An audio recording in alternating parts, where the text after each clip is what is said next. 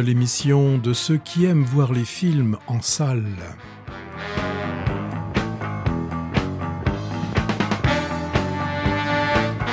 Movies, l'émission préparée et présentée par Hervé Brie et Patrick Servel.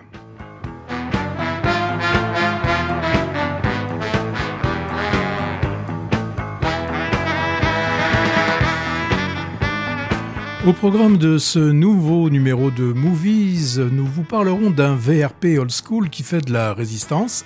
C'est Jacques Gamblin dans L'homme debout.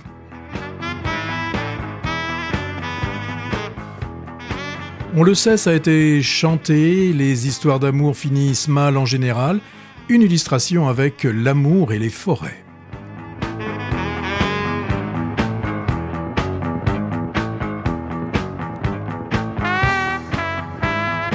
L'Iran en plan fixe, c'est l'odeur du vent. Une fin de règne colonial à Madagascar pour l'île Rouge.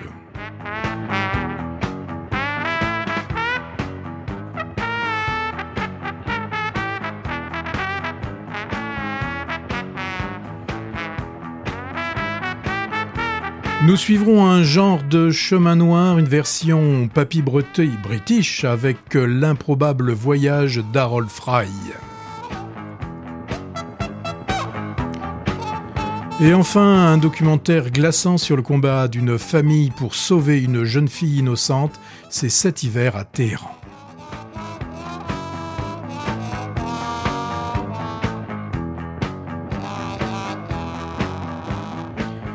Mais avant tout, Hervé, bonjour, et tu nous fais un retour sur le Festival de Cannes, en tout cas sur le palmarès du dernier Festival de Cannes. Un mot sur le palmarès de ce 76e festival. Euh, bon, je suppose que ceux et celles qui suivent le cinéma de près ont sans doute pris connaissance de, ce palmarès. En résumé, le cinéma asiatique a été à l'honneur cette année. Hein. Par exemple, le prix du scénario est revenu à Monster du cinéaste japonais Kore Eda. Et nous, on trouve que c'est un prix mérité hein, pour cette histoire en triptyque où chacun a sa vérité. Monster a également eu la Queer Palm, donnée officieusement à un film LGTBQ+, friendly, et finalement je me demande bien pourquoi il a eu ce prix. Euh, prix de la mise en scène au réalisateur d'origine vietnamienne Tran Ung pour La Passion de Dodin Bouffon, ou Dodin Bouffon, je sais plus. Euh, Trananung, c'est un cinéaste découvert à Cannes il y a 30 ans avec l'odeur de la papaye verte. C'est une production française qui parle de cuisine avec Binoche et Magimel. Et le titre à l'international, Patrick, ça ne s'invente pas, ce sera The Pot of Feu. The Pot of Feu. Prix d'interprétation masculine à l'acteur japonais Yoshi Yakusho, je dois pas bien le prononcer, hein, dans le long métrage de Wim Wenders en compétition, et j'ai oublié d'ailleurs le nom du film. Prix d'interprétation féminine à l'actrice turque Merve Dizdar. on peut considérer qu'elle vient de l'Asie finalement. La Turquie, c'est à 95% l'Asie. On reste encore en Asie avec la Caméra d'Or, décernée au premier long métrage, toutes sections confondues. Ben, elle est revenue à un réalisateur vietnamien, Pam Tien Han, pour son premier film donc hein, euh, son titre bah, je l'ai également oublié c'est pas très pro tout ça hein. Grand Prix à Zone of Interest de Jonathan Glazer sur la vie de famille du commandant d'Auschwitz. Et je sais que ce film a donné lieu sur place à des critiques euh, assez contrastées.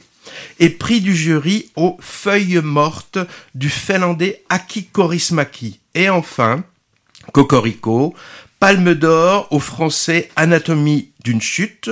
On n'a pas vu, hein. Le sujet, c'est la violence conjugale, comme un autre film à l'affiche actuellement dont on va parler tout à l'heure, L'amour et les forêts. Alors, l'intervention de la réalisatrice Justine Trier lors de la remise du prix a, secoué un peu le cocotier, hein. Elle a défendu les mouvements sociaux contre la réforme de la retraite et elle a évoqué ses inquiétudes sur la pérennité du modèle d'exception culturelle français. Alors, toute, toute la Macronie lui est tombée dessus, lui reprochant un peu de mordre la main qui la nourrissait. Je trouvais ça un peu curieux quand même. Hein. C'est pas parce qu'un artiste est aidé par le CNC par exemple qu'il doit adouber gentiment la politique du gouvernement en place. on peut être aidé par des dispositifs et rester libre de sa parole. En tout cas, notre président, d'habitude si prompt à s'afficher en photo avec les winners, ben, il l'a pas encore officiellement félicité. Ça doit, ça veut dire qu'il est vexé. Hein. Dernière info, Patrick, tu le sais ça, la Palme Dog meilleure prestation d'un chien acteur est revenu à un border collie qui joue justement dans Anatomie d'une chute. Nous, on en avait repéré un très bon aussi. Ah oui, dans un film qui s'appelle Le règne animal, le mm. film avec Romain Duris. Je crois que c'était un border collie aussi. Ils sont, ils sont au top celui-là. Mm. Mais il n'a pas eu la palme. Alors, on reparlera peut-être de tous ces films dont les sorties vont s'échelonner dans, dans l'année, voire en 2024. Tu, tu as quelque chose à rajouter, Patrick, ou tu, tu nous parles de, du premier film? Je vais commencer. Enfin, pour euh, pour Cannes, malheureusement, on n'a pas vu, on, a vu qu'une partie hein, des, des, films qui étaient proposés euh, à, la, à la compétition. Et bah, moi, j'ai vu Monster et euh, bah, je suis tout à fait d'accord qu'il ait pu avoir euh, ce, ce, prix, euh, ce prix du scénario parce que vraiment. c'est original. Hein. Oui, c'est c'est original et c'est surtout la, la façon dans, dans, dans, ce film de voir la même histoire mais racontée avec par trois par les trois protagonistes donc avec une vision différente de la même réalité normalement. Voilà. Alors on part en Iran, c'est ça? Oui, alors là, moi, le film dont, dont je vais vous parler, hein, c'est euh, ça se passe en, en, 2007. On a Renae euh, Jabari, 19 ans, euh, qui, poignarde l'homme, euh, un homme qui est sur bah, qui est sur le point de la, de la violer. Hein. Donc, bah, elle va être accusée de meurtre et condamnée à mort.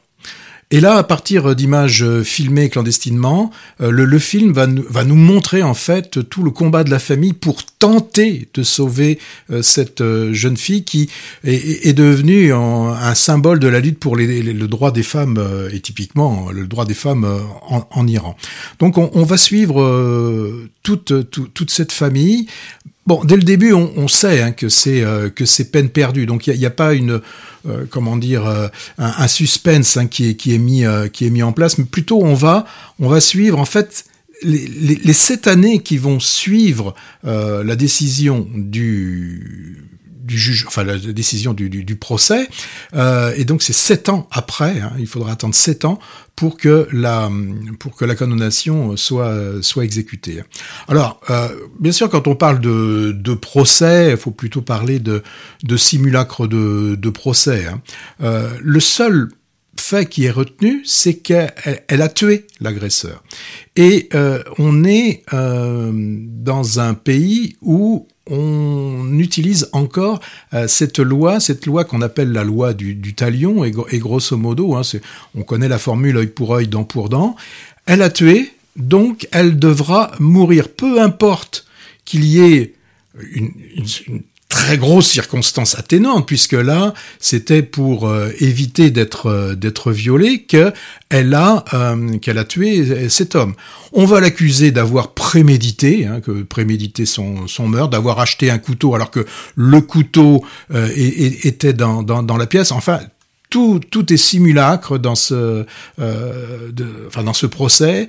Euh, il se trouve que l'homme qu'elle qu a tué euh, était quelqu'un d'important, en tout cas qui était proche du gouvernement. Alors dans cette dans cette loi du talion, il y a quelque chose qu'il faut savoir, c'est que la victime peut amnistier la, la, coupable. Et actuellement, il y a eu plusieurs cas comme ça euh, en, en, Iran. La, où... famille, la famille des victimes, oui, tu veux dire Oui, oui, oui, pardon. Euh, la, le représentant de la famille des, des victimes peut euh, amnistier la, la coupable. Et, et là, c'est en l'occurrence, c'est le fils aîné. Alors, euh, ça arrive, hein, qui est vraiment euh, le, le, fait qu'on qu amnistie. Euh, je l'ai lu il y a, ces derniers temps. Il y a eu, par exemple, une, une femme qui a, sur laquelle on avait jeté de, de, de l'acide euh, parce qu'elle refusait de, se marier, elle avait la possibilité de pouvoir, c'est quand même euh, dingue, enfin dingue, euh, bah, que de l'acide soit versé dans un œil de celui qui avait fait. Euh, c'est le principe du talion. C'est le principe du talion. Voilà. Et donc là, elle a, elle, elle a amnistié. Donc là, on, on va euh, avoir euh, pendant ce, ce, film, on va suivre en fait les comment dire les, les réflexions que va quand même finalement avoir euh, le, fils de le fils de la victime et euh, de savoir s'il va amnistier ou pas amnistier. Il y a une sorte de, de mauvais suspense hein, pour euh, pour la famille hein, de savoir s'il va amnistier ou pas. Alors ce qu'il faut savoir aussi, c'est que pour l'exécution, c'est c'est lui qui est, enfin donc le fils de la victime, celui qui peut amnistier, qui va exécuter la, la sentence. En l'occurrence, puisque là, elle ne va pas être poignardée comme elle a pu poignarder euh, l'homme qui voulait la violer, mais elle va être pendue, et donc là, c'est le fils de la victime qui euh, appuiera sur un bouton ou poussera la chaise pour euh, pour l'exécution. La période de, de ce. Alors c'est entre deux, de 2007 à, à, 2000, à 2014. Et alors tu parlais de, de documents filmés clandestinement. Oui, oui, le, le film est tyrannien ou pas? Alors le film Moi, est pas vu. non le film le film est franco euh, allemand plutôt plutôt allemand. Donc euh, cette documentaliste, euh, enfin celle pas documentariste, je, je, il disait qu'il y a quelque chose qui n'allait pas. Euh, cette documentariste euh, a donc a, a, a, travaillé, alors a fait des interviews avec une partie de la famille qui, a, qui vit en Allemagne, euh, dont la mère continue à se battre, hein, même si sa fille maintenant a été a été exécutée, mais pour euh, pour que cette loi euh, disparaisse euh, d'Iran, on a le père qui lui est toujours là-bas, donc c'est c'est un petit peu compliqué. Et est-ce qu'on voit la jeune fille en prison ou pas? Alors la jeune fille, on, on en voit on, en, on voit que des photos, on voit quelques photos et on a beaucoup d'enregistrements aussi, on a des, des enregistrements. Alors on a des véritables enregistrements, et on a aussi des enregistrements, donc des relectures, relectures par, euh, par par une actrice. Et, et, beaucoup de photos, donc sont des photos, enfin des, des images type smartphone, euh, qui qui ont été euh, faites clandestinement. Parce qu'il faut savoir, par exemple, qu'il est formellement interdit de filmer des extérieurs de prison ou des, mmh. ou des, des choses euh, des choses comme ça. Donc c'est un documentaire euh, euh, assez froid, assez assez glaçant. Hein. Il n'y a pas de, de, de recherche de, de enfin de faire pleurer quoi, hein, en n'ayant pas peur de, de, des mots. Euh, ça refuse aussi, hein, je l'ai dit, le, le, suspense. Voilà, donc euh, on, on, suit quand même le, le, calvaire de cette euh, de cette famille, mais qui continue, qui continue à qui continue à se battre. Alors je sais que le, le film est sorti déjà depuis plusieurs semaines et il reste dans certaines salles hein, et il est encore distribué. Ce que tu m'as dit sur le film que j'ai pas vu m'évoque deux choses. Euh, Anatomie d'une chute de Justine Trier c'est un procès aussi d'une femme qui a tué son mari. Je n'ai pas vu le film, mais je sais que c'est l'histoire. Et ce que tu me dis également m'évoque un autre film iranien, tu te souviens, c'est Le diable n'existe pas, où on oui. voyait la, la, peine de mort oui. aussi finalement. Alors on change de sujet. Oui, toi tu vas nous parler d'un homme qui serait debout. Oui, alors un, un homme debout film français, donc, à classer dans quel genre? On va dire comédie dramatique c'est le portrait croisé de, de, deux personnages plutôt solitaires, en difficulté relationnelle avec leurs proches, et tous deux assez peu adaptés au monde du travail actuel. Mais l'un, alors c'est un VRP old school, hein, qui a ses petites habitudes, et que sa boîte veut mettre à l'écart, alors lui il s'accroche bec et ongle à son job. Et l'autre essaye de se faire une place dans cette même boîte où elle débarque, peut-être au prix de concessions. En bref, on lui demande de faire ses preuves en intriguant pour que l'employé plus tout jeune parte à la retraite. Alors le scénario est apparemment tiré d'un roman. C'est le premier long métrage d'une réalisatrice qui s'appelle Florence Vignon, qui euh, a auparavant collaboré comme scénariste avec Stéphane Brisé. Stéphane Brisé, c'est, on le connaît, c'est un cinéaste qui s'intéresse beaucoup au monde du travail et de l'entreprise. Mademoiselle Chambon, La loi du marché, Un autre monde, par exemple, les trois avec Vincent Ladon d'ailleurs. Et c'est le cas ici aussi, mais, mais le monde de l'entreprise qui nous est brossé avec euh, gros actionnaires paternalistes, patrons et secrétaires un peu caricaturaux. J'ai trouvé ça moyennement crédible. Et puis le côté aussi vintage du représentant en papier peint est quand même un peu too much. Il m'a fait penser à d'autres personnages de VRP vus dans d'autres films. Pas les galettes de Pont-Aven. Si, et qui sont souvent pathétiques. Ah bah oui, celui interprété par Jean-Pierre Mariel dans les galettes de Pont-Aven. C'était hein. des parapluies, lui, je crois. Hein. C'était des... Euh... Des parapluies, je sais peut-être bien. Oui, je crois, oui. oui. Mais en tout cas, là, là euh, c'est moins truculent que dans les galettes de Pont-Aven. Où j'ai pensé aussi au VRP joué par Jean-Pierre Bacry colporteur qui vend des brosses à dents écolo dans le film de Patrice Lecomte qui s'appelle La vie privée de Monsieur Sim. Alors là, le voyeur non, le voyageur représentant Placier, c'est ça que ça veut dire VRP, hein, est interprété par Jacques Gamblin, acteur moi que j'aime beaucoup, et, raison pour laquelle je suis allé voir le film. Bon, il était épatant des Chanel lunaires dans Le Président l'an dernier, et là il est égal à lui-même. Le tigre et le euh, président, non? le qu'est-ce que j'ai dit? Le président. Ouais, le tigre et le président, c'est ça. Et, et, il est égal à lui-même dans, dans L'homme debout, c'est-à-dire royal, sans en faire trop. La jeune femme, c'est Zita Anroth. Euh, moi, je l'ai découverte, beaucoup de monde l'ont découverte dans Fatima de Philippe Faucon en 2015. Elle avait eu le, un César du premier rôle, je crois, du euh, de jeune découverte, je sais plus comment on dit. Elle est très bien aussi, très émouvante, en personnage obligé de jouer un rôle de, de nettoyeuse qui ne lui convient pas. Alors c'est pas le genre de film qui va révolutionne l'art cinématographique, hein, c'est filmé plan-plan, sans prétention, mais plutôt bonne surprise pour moi. Il est un peu passé à la trappe et il semble pas avoir rencontré beaucoup de succès. Je regardais les chiffres, hein, 30 000 entrées, je crois, depuis qu'il est sorti. C'est pas baiser Hein. Du coup, il est rare à l'affiche, trois semaines après sa sortie, et c'est dommage. Euh, bah, c'est quand même le lot de, pas mal de films finalement. Hein. Mais c'est pas une raison pour ne pas en parler. Voilà, pour l'homme debout, et qui aurait pu d'ailleurs tout aussi bien s'appeler la jeune femme debout. Qu'il est dur de défaire. J'en reste. Dans ta ville frontière, six au bord de l'eau, abruti de lumière, comme pris au lasso. Je me laisse défaire de tous mes oripeaux.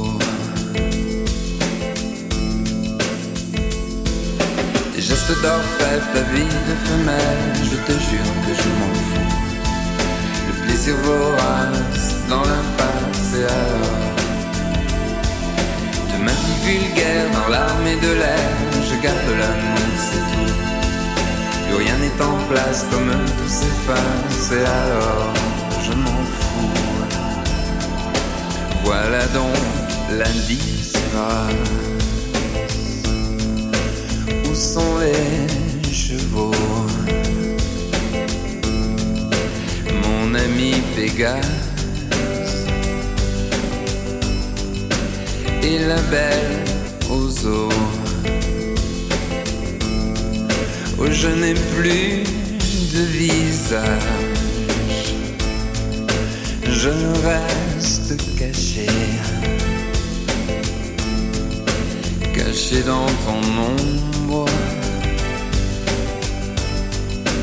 ton ombre portée. Je suis dans l'espace, un temple de glace, je n'aime plus rien du tout. Malgré les menaces, comme tout me lasse, je m'en fous, je m'en fous. Si dans tes bontés internationales, je vaux plus c'est l'adieu aux armes, l'oubli est en place et alors je m'en fous. Donnez-moi la lumière sur ce champ muet, ce long champ de misère et de vanité. Comme tout est triste dans l'air, où tout est à côté. Ami, voilà ma prière, voilà mes péchés. Je suis dans l'espace, un temple de glace, je n'aime plus rien du tout. Je m'en fous, je m'en fous. Je vis dans la crasse, je suis dégueulasse et alors? Le chien de l'espace dans la glace n'aboiera plus.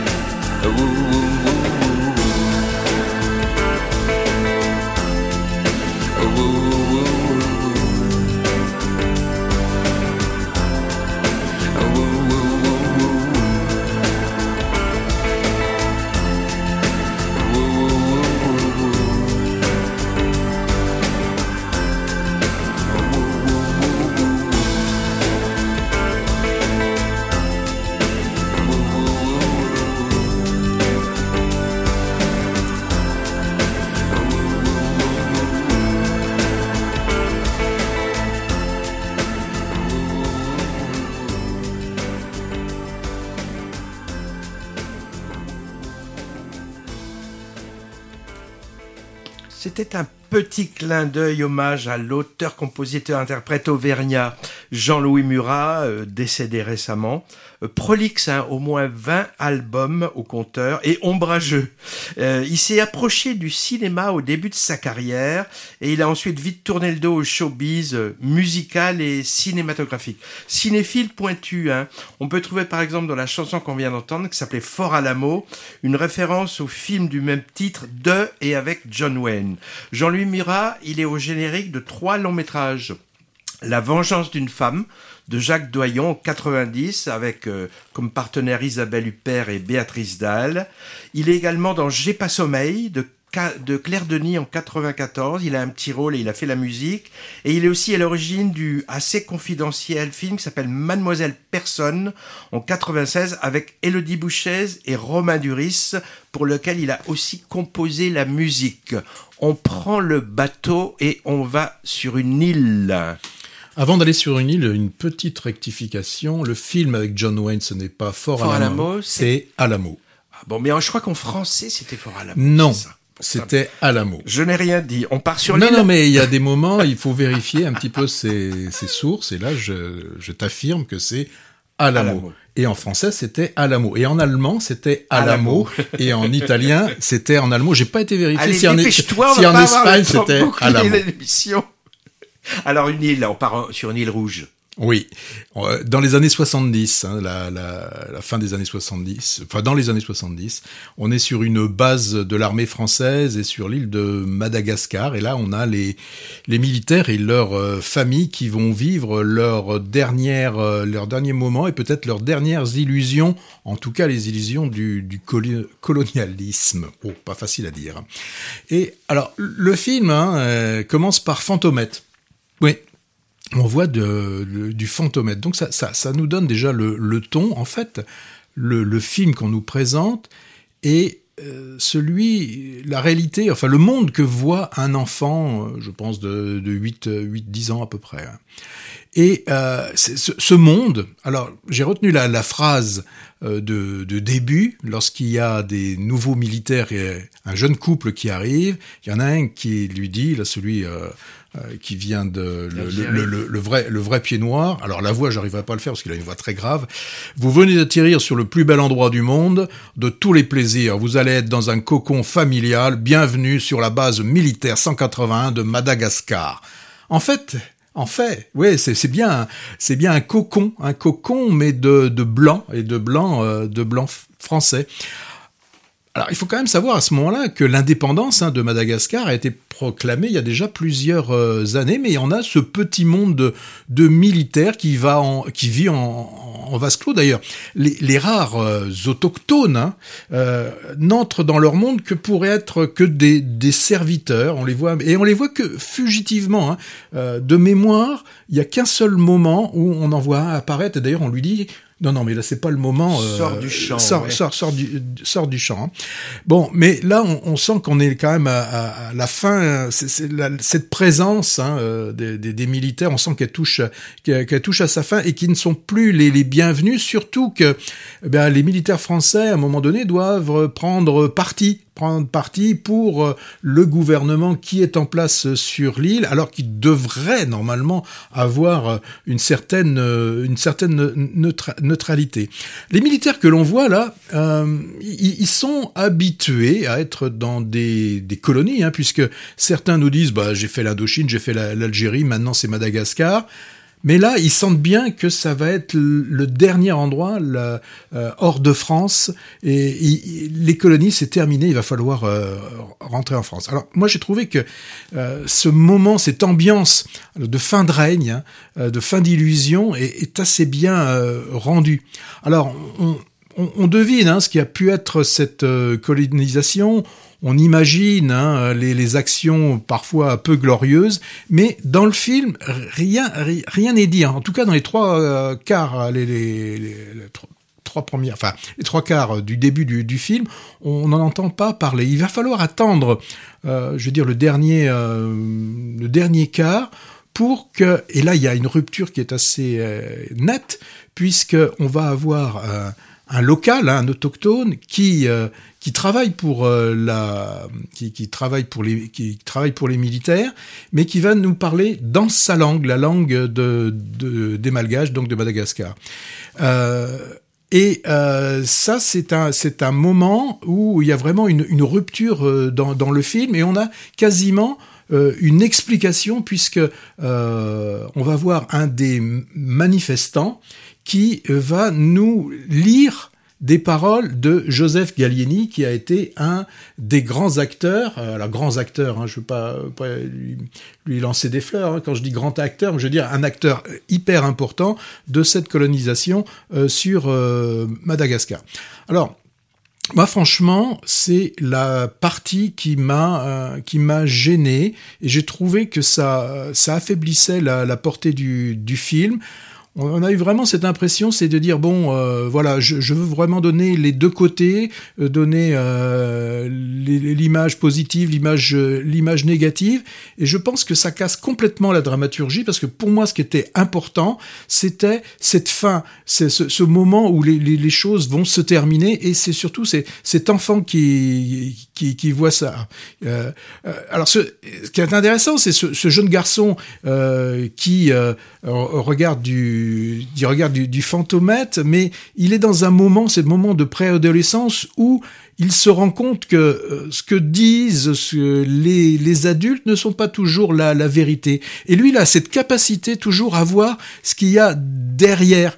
Euh, il, y a, une scène où, très bien où on, voit euh, un peu comme quand il y a un magicien qui fait son tour. Eh bien, il y en a certains qui arrivent à voir comment comment il le fait.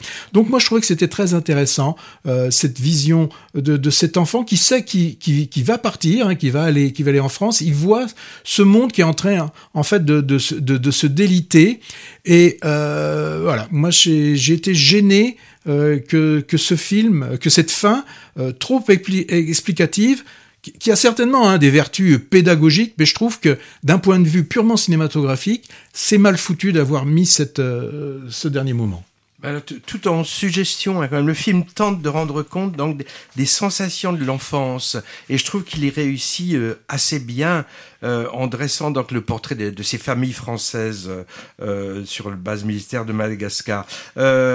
Euh, le réalisateur Robin Compillot qui évoque là ses propres souvenirs d'enfance, j'ai lu. Hein.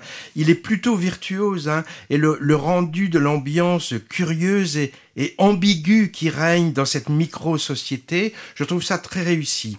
Autant son long métrage, métrage précédent, 120 battements par minute, était assez frénétique et démonstratif, avec une caméra au service de, l'urgence du sujet traité. Le film parlait du militantisme d'Act Up et des ravages du sida dans les années 80. Autant ce film dans ce film, tout est plus serein, mais en apparence. Hein. Je dis en apparence car des conflits se trament évidemment dans et en dehors de la bulle étanche au monde extérieur de cette communauté d'expatriés.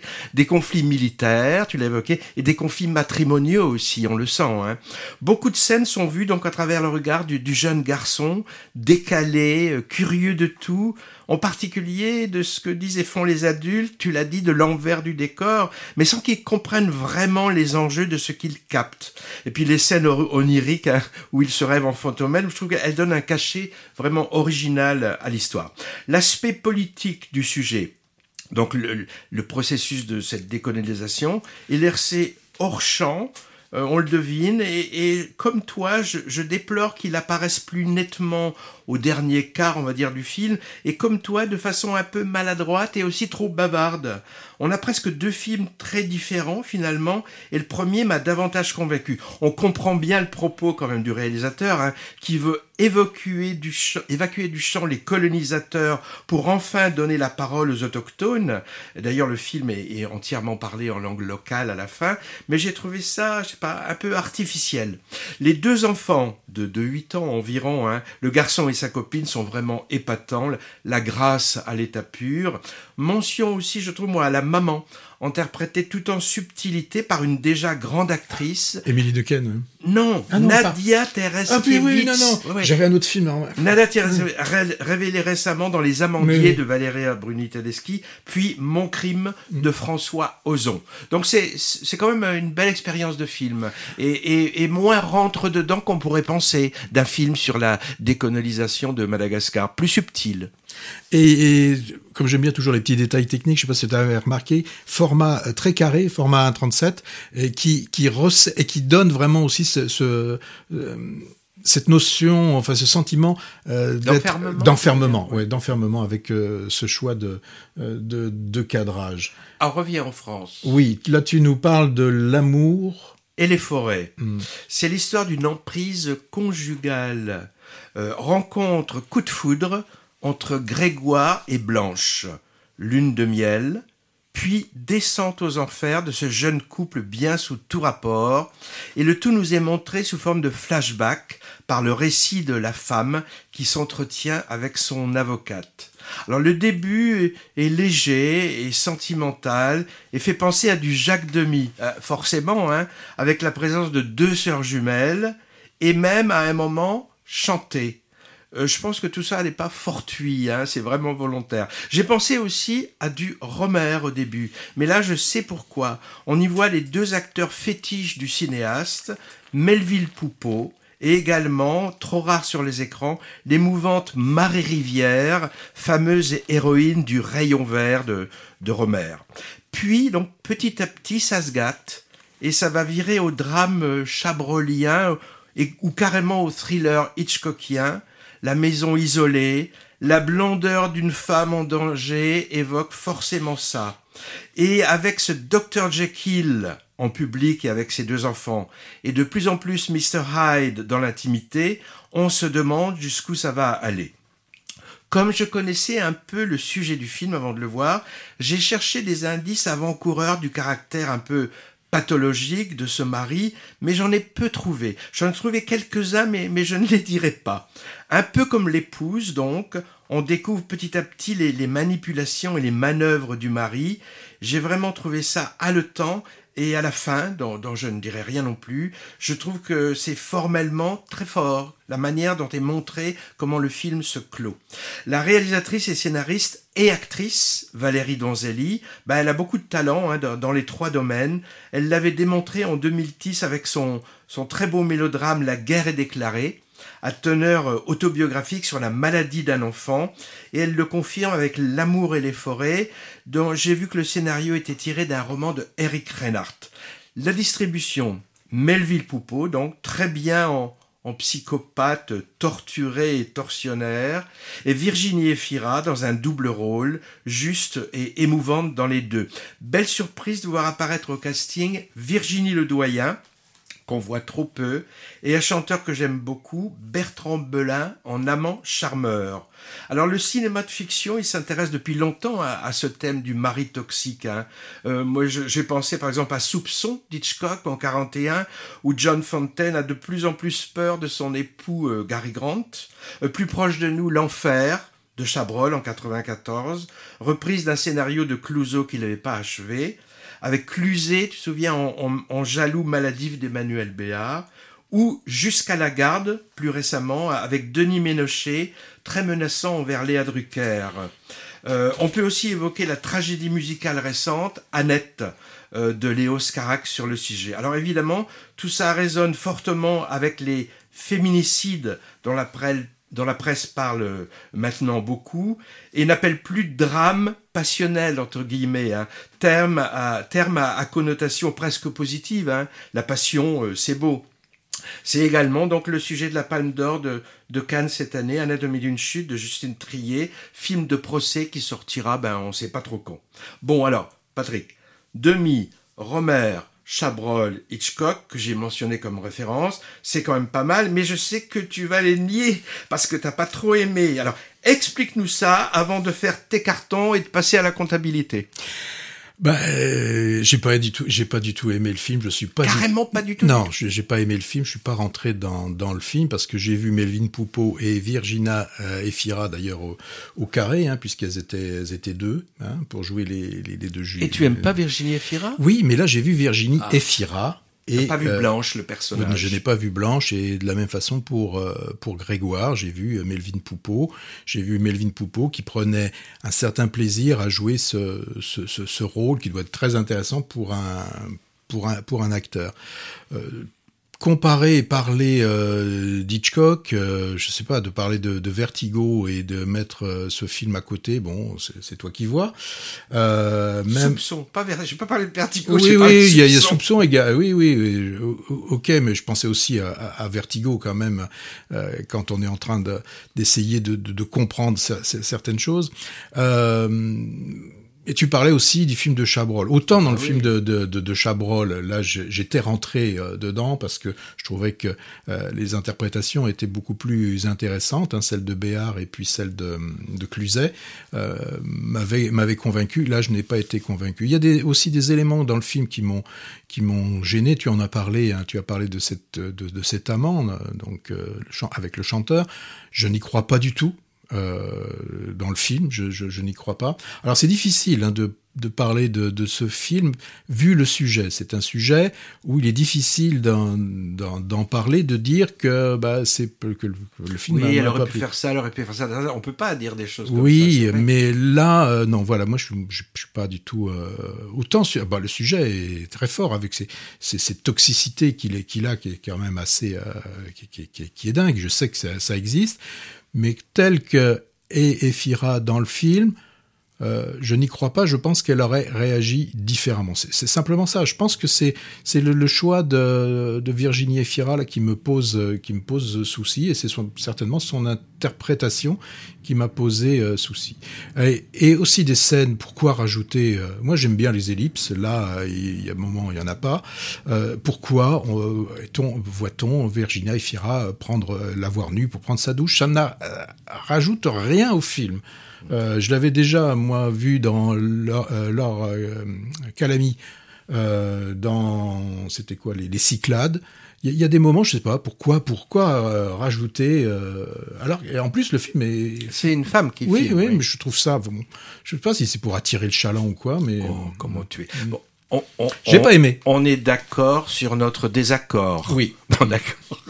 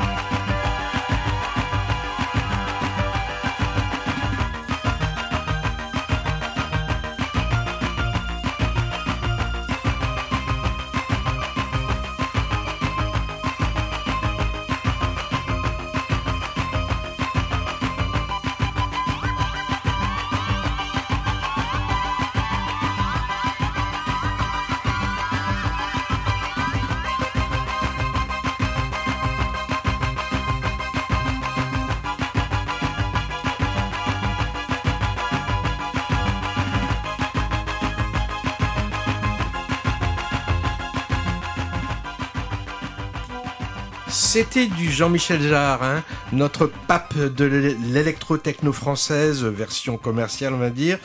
Euh, il a signé quelques BO de films documentaires et de quelques fictions, ce Jean-Michel Jarre. J'ai vu ça, les, Granges brûlées, par exemple, avec Delon Signoret, il était à la musique. Alors, c'est le fils abandonné petit, je pense que beaucoup le savent, de Maurice Jarre, prolifique compositeur de, de dizaines de musiques de films de la deuxième moitié du XXe siècle. Bon, en tout cas, on a entendu Laurence d'Arabie, par exemple. Ouais, Docteur Givago, mm. le tambour, etc., etc. Là, on a entendu du fils Jarre, les chants magnétiques, et ça date de 81. On va retourner en Iran, Patrick, où tu nous avais emmené au tout début. Oui, et là on se retrouve dans une maison, enfin on a une maison isolée au milieu d'une plaine en, Iran, et là on voit un homme euh, qui vit seul avec euh, son fils euh, qui est alité. D'ailleurs, à un moment, au début du film, on se demande s'il est alité ou s'il est pas complètement mort, mais il, ne l'est pas, euh, puisqu'on voit à un moment donné quand même qu'il a bien les yeux ouverts. Et euh, ce qui va se passer, euh, c'est que le transformateur qui est juste à côté donc de, de, la maison, bah, il tombe en panne. Et c'est catastrophique pour pour cette pour cet homme puisque son son fils qui qui ne bouge pas a besoin d'un matelas anti-escar et ce, ce matelas a besoin d'être alimenté pour euh, justement qu'il évite qu'il ait des, des problèmes. Et là, bah, il va partir, hein, euh, il va partir téléphoner pour demander qu'un électricien vienne pour euh, réparer. Et là, le, réparateur va se trouver confronté à un problème de pièce et, et voilà, il va aller devoir chercher une autre pièce ailleurs. Bon, tout ça, le en résumant comme ça, ça n'a pas, forcément un, grand intérêt L'intérêt, c'est euh, comment le film est fait et ce qu'il nous propose. C'est ça qui est pour moi le, plus, intéressant. On a une caméra qui sait rester immobile, qui nous propose des plans euh, larges, euh, superbement composés. Vraiment, chaque plan est, merveilleusement composé, merveilleusement coloré. Alors, on a des plans fixes qui sont suffisamment longs pour qu'on ait le temps de regarder l'image et de, regarder ce paysage et de voir l'action se passer dans ce cadre. Donc les acteurs peuvent rentrer, peuvent euh, en, sortir. C'est très, euh, très beau. Hein. Euh, et puis on a à l'intérieur de ce cadre, donc on va voir des hommes, des hommes qui parlent peu. Ça c'est le moins qu'on puisse dire. Ils parlent peu, mais qui agissent des, euh, des hommes qui, qui comptent. Hein. Il y a des moments, l'argent a, une importance dans, dans le film. Quelques femmes aussi. Oui, oui. Euh, et donc, ces hommes, ils comptent, mais aussi on peut compter sur eux. Hein. Et donc, le réalisateur Adi Moga Egg, hein, Moga Geg, je ne sais pas comment on le prononce, hein, je le certainement mal. C'est lui qui est devant et derrière euh, la, la, la, caméra et donc, il, va nous dépeindre euh, ces hommes hein, et, ces, quelques femmes résilients, persévérants, solidaires et surtout, moi, le mot qui me vient à l'esprit, c'est digne. C'est d'une énorme euh, dignité. Quand on voit ce, personnage au début du film, et là on se dit, oh, ça va être compliqué, on le voit accroché à la, à la colline en train de, on ne sait pas exactement, de ramasser des, des plantes, des, parce que je pense qu'on le voit un peu dans le film. Là aussi, le plan est magnifique à 45 degrés. Et là, on se dit, mais comment va-t-il faire pour en sortir quand on découvre ensuite qu'il est paraplégique hein Donc paraplégique, pas cul de jatte, mais, mais presque. Hein, il ne peut vraiment pas se, il ne marche que sur sur ses, ses jambes euh, recroquevillées. Euh, c'est assez, euh, c'est mais je trouve qu'il n'y a pas de, de, de misérabilisme. Non, mais ça, ça te prend quand même. Il est fort jusqu'au bout, ce monsieur. Et là, quand tu vois ce film, tu te dis, mais franchement, moi, de quoi je de quoi on a à se plaindre? Enfin voilà, enfin voilà. Alors. Euh, le film s'appelle euh, l'odeur euh, ah, l'odeur l'odeur du vent mais c'est me disais il va le dire au bout de combien de mais temps? c'est pas forcément le titre que j'aurais choisi j'aurais plutôt penser au souffle du vent, la caresse, pas la caresse du vent, mais dans, dans ce film, bien évidemment, on ne, le, on ne le sent pas par, par notre nez, mais avec euh, la bande son qui est très travaillée, on a l'impression de le sentir passer sur nous. il y a un, peu un souffle continu, c'est vrai. Et puis il y a les images, les ondulations de la végétation. Alors, ce qui est aussi qui est, ce qui est important dans, dans, ce film, c'est que euh, ça va être la recherche hein, euh, des, des, deux, enfin, des deux euh, acteurs principaux, c'est de, de rétablir au travers de l'électricité, c'est de rétablir la lumière, redonner de, de l'énergie, ce symbole de vie pour en fait continuer à, à, à vivre. Hein dans ce film, c'est bon, c'est difficile d'en parler parce qu'il y a plein de choses qui, qui, qui se passent. Euh, on, on, a des acteurs, enfin des, des rôles de, de, personnes handicapées. Il y a, il y a ce, il y a cet aveugle qui, qui, qui apparaît euh, et qui lui aussi va jusqu'au bout de, de, de ce qu'il veut. Il veut, il a un, il a un rendez-vous. Là, je peux le dire, il a un rendez-vous galant et c'est très, c'est très, c'est très drôle.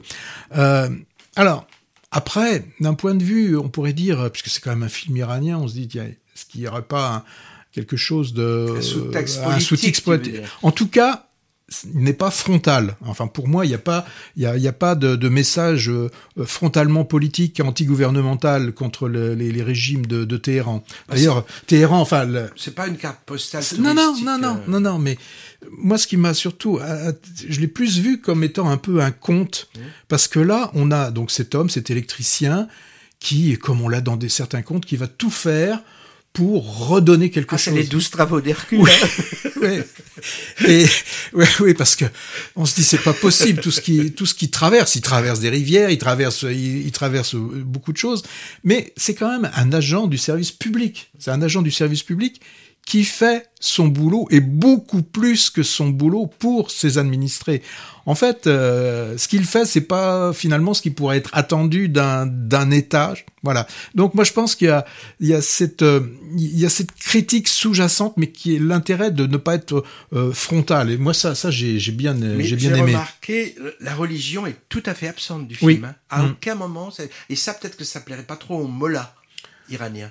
Je sais pas, je je sais pas. je serais curieux de savoir ce, ce, que le gouvernement est-ce qu'il est sorti en Iran, etc. Je sais pas. Hmm.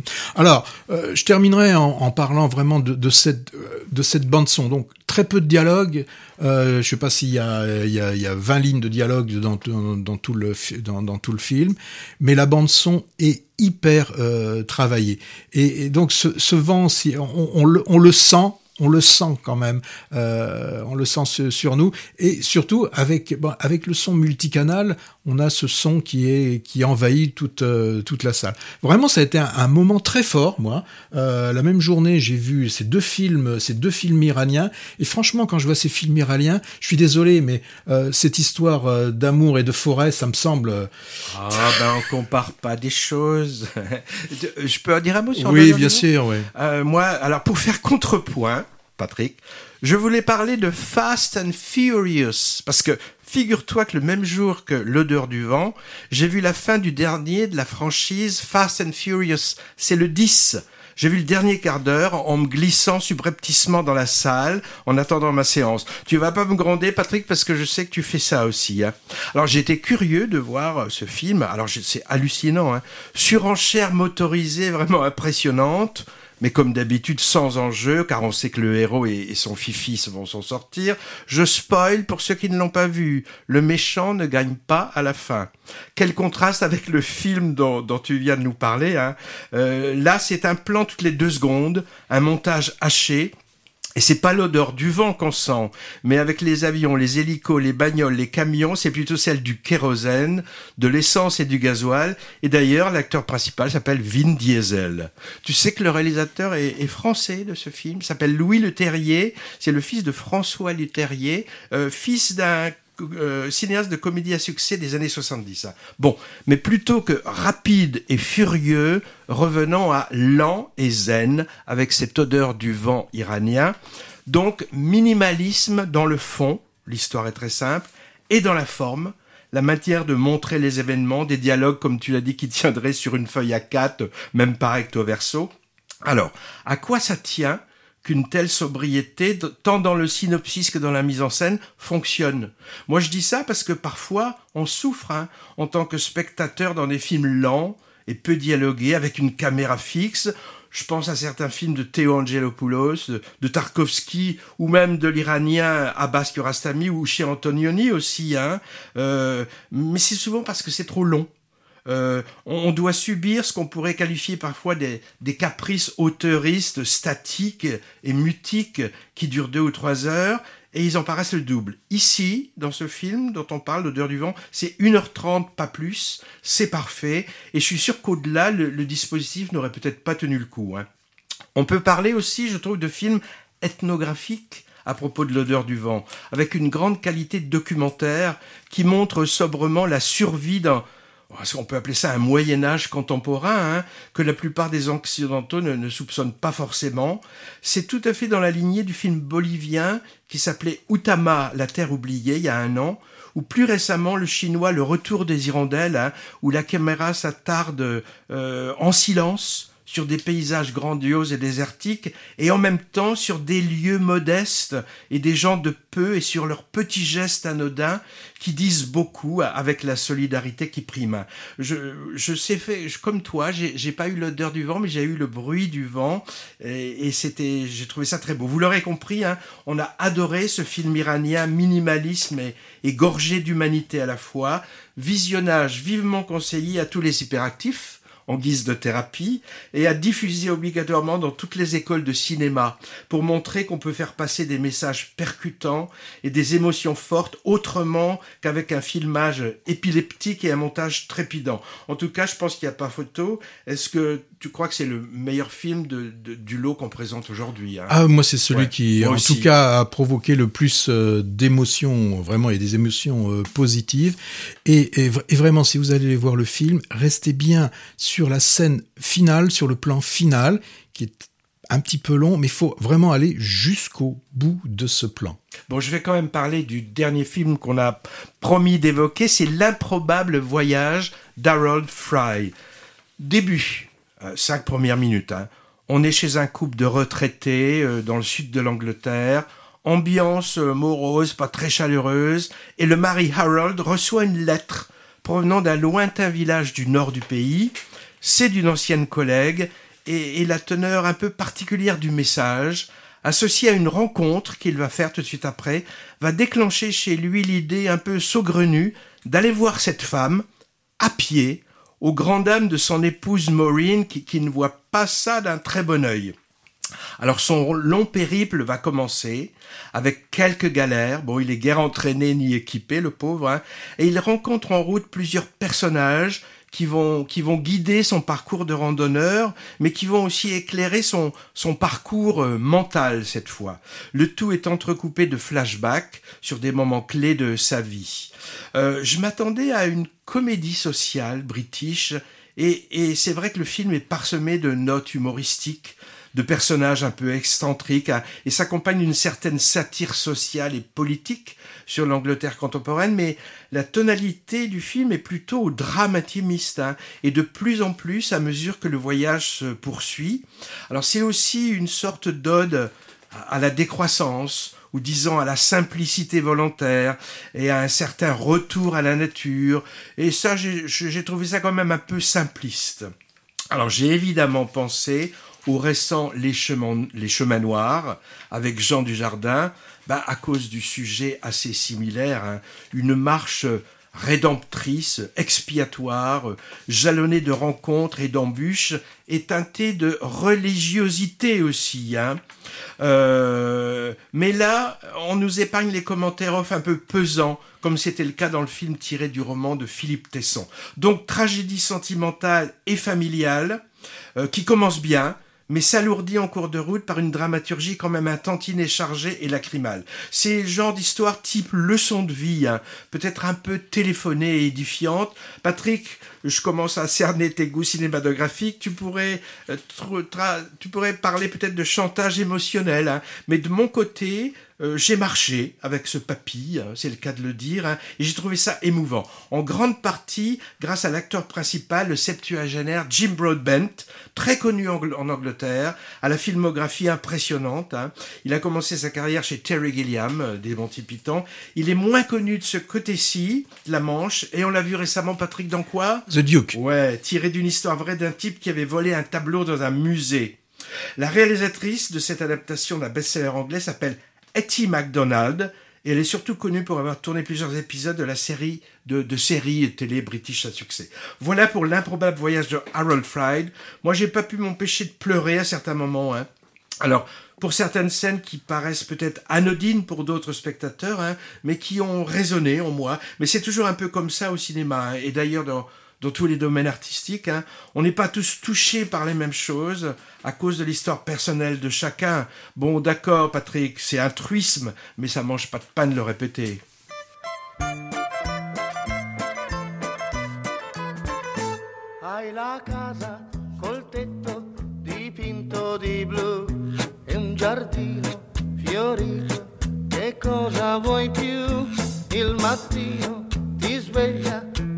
Col gallo e il caffè ed il giorno comincia a vivere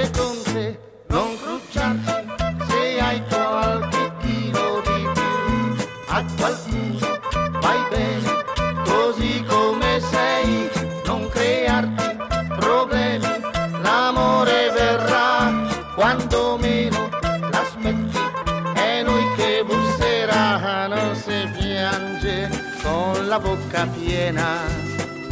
Non tenere sempre il cuore in pena. Alors, il vient de quel film cette musique Ah, de c'est ton choix, tu oui, assumes. ouais, de Vladimir euh, Kosma. Je voulais un petit peu de, de, de trucs Fantaisie. sympas, de fantaisie. Et donc, c'était euh, musique de, de Cosma pour euh, le film euh, de Pascal Thomas qu'il avait fait après Les Ozos qui s'appelait Pleure pas la bouche pleine. Voilà. Alors, avant de dire au revoir, on- n'a pas le temps tôt ni de parler de Dans le viseur, ni la deuxième couche. On peut quand même signaler, parce que ça reste pas longtemps, il y a une rétrospective Jean Eustache. Bah, au Jean Eustache de Pessac, à l'Utopia et sans doute ailleurs en France, avec une dizaine de longs, moyens et courts métrages, et ça, ça va être intéressant. Euh, avant de vous dire au revoir, on vous rappelle que vous écoutez forcément ou vous dites à vos camarades d'écouter nos podcasts sur le site l'instantciné.fr, disponible sur toutes les plateformes. Pour la dernière de Movies, qui sera bientôt, on peut vous demander dans 15 jours D'ici 15 jours, n'hésitez pas à nous envoyer un court message audio. Accolade, engueulade, galéjade, ce que vous voulez, on prend tout.